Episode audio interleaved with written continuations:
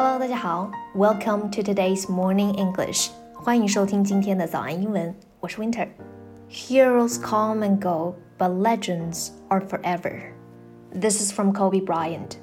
这句话是说，英雄来来去去，传奇永不落幕。我们今天的这期特别节目呢，就是要纪念科比这位 NBA 的传奇。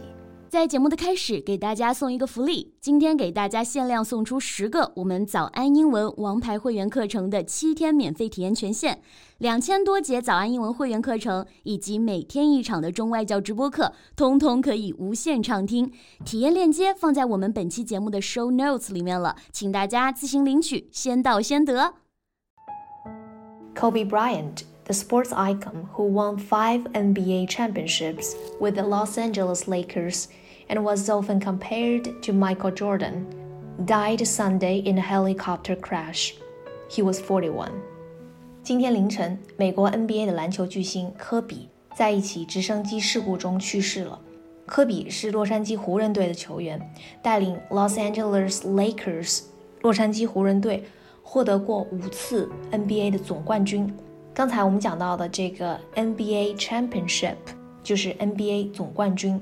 那刚才我们还有说到另外一个啊、名词的短语，叫做 a helicopter crash，就是直升机失事。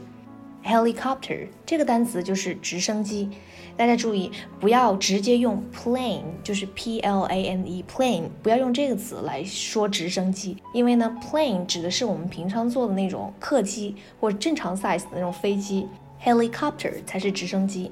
那紧接着后面这个词 crash。C R A S H crash crash 的意思就是撞击、碰击。那汽车撞车事故叫做 car crash，那直升机失事就叫做 a helicopter crash。a helicopter crash。因为据报道呢，是由于大雾天气，所以才导致了科比乘坐的这个直升机跟山相撞，导致了事故。LA weather was extremely foggy Sunday morning. Sources tell reporters even LAPD air support was grounded because of it. 大雾天气使得警察的这个空中支援啊都受阻了。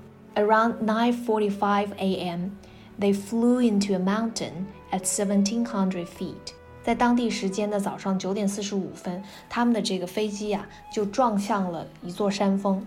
人们经常说科比是能够比肩乔丹的一代巨星。那在科比 遇难的这个消息传出来之后呢，乔丹也第一时间表达了他的悲痛和惋惜的心情。Michael Jordan has spoken on Kobe's death, saying, "I'm in shock over the tragic news of Kobe's and Gianna's passing. Words can't describe the pain I'm feeling. I loved Kobe. He was like a little brother to me." We used to talk often, and I will miss those conversations very much. 他说，科比和吉安娜去世的悲痛消息令我感到震惊，言语无法形容我的痛苦。Be in shock over the tragic news，就是对这个悲痛的消息感到震惊。Be in shock over something。那 tragic 这个词的意思就是悲惨的、悲痛的，它的名词形式是 tragedy。悲剧，tragic 形容词，悲痛的。The tragic news of Kobe's and Gianna's passing. Someone's passing 是指某人的去世、离世。Gianna 是呃 Kobe 的女儿嘛，也在这一起事故中呢去世了。接下来他说，Words can't describe the pain I'm feeling. 言语不能表达我的伤痛。Words can't describe something, or words can express something. 这个句式呢，在我们表达 感情的时候是很常用的。除了像这种情况表达这么悲痛的心情之外呢，如果我们想要表达，呃，比方说对某人的感激之情，也可以用到这个句式。可以说，Words can express my gratitude. Words can describe my gratitude. 这个是乔丹的发言。那另外一位篮球巨星奥尼尔呢，在 Twitter 上也用到了类似的表达。奥尼尔说的是 ，There's no words to express the pain I'm going through with this tragedy of losing my niece Gigi and my brother Kobe Bryant。没有言语能够表达 在失去我的侄女 Gigi 和我的兄弟科比之后，我现在经历的这样的痛苦和伤痛。I loved you and you will be missed。我爱你们，你们会永远被记住，会被怀念。 My condolences goes out to the Bryan family and the families of the other passengers on board。把我的悼念带去给 Brian 的家人和同在直升机上遇难人员的家属。Condolence，C O N D O L E N C E，condolence 这个词的意思就是吊唁。一般情况下呢，我们都会用它的复数形式 condolences condolences。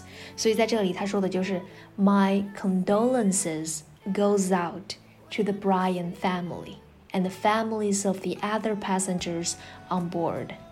最后的最后，奥尼尔说：“I'm sick right now。”可能这也是现在很多很多篮球迷在听到这个噩耗之后的感觉了吧？就是 I'm sick right now，精神上感到巨大的痛苦，feeling sick，非常非常痛苦。OK，heroes come and go，but legends are forever。Kobe Bryant is forever。欢迎大家收听今天的节目。Thank you for listening. This is Winter. See you next time. 今天的节目就到这里了。如果节目还听得不过瘾的话，也欢迎加入我们的早安英文会员。 成为会员，您就可以无限畅听我们每天一场免费的中外教直播课，以及两千多节原创系统课程了。今天我们限量送出十个七天免费试听权限，试听链接放在我们本期节目的 show notes 里了，请大家自行领取，先到先得。This podcast is from Morning English. 学口语就来早安英文。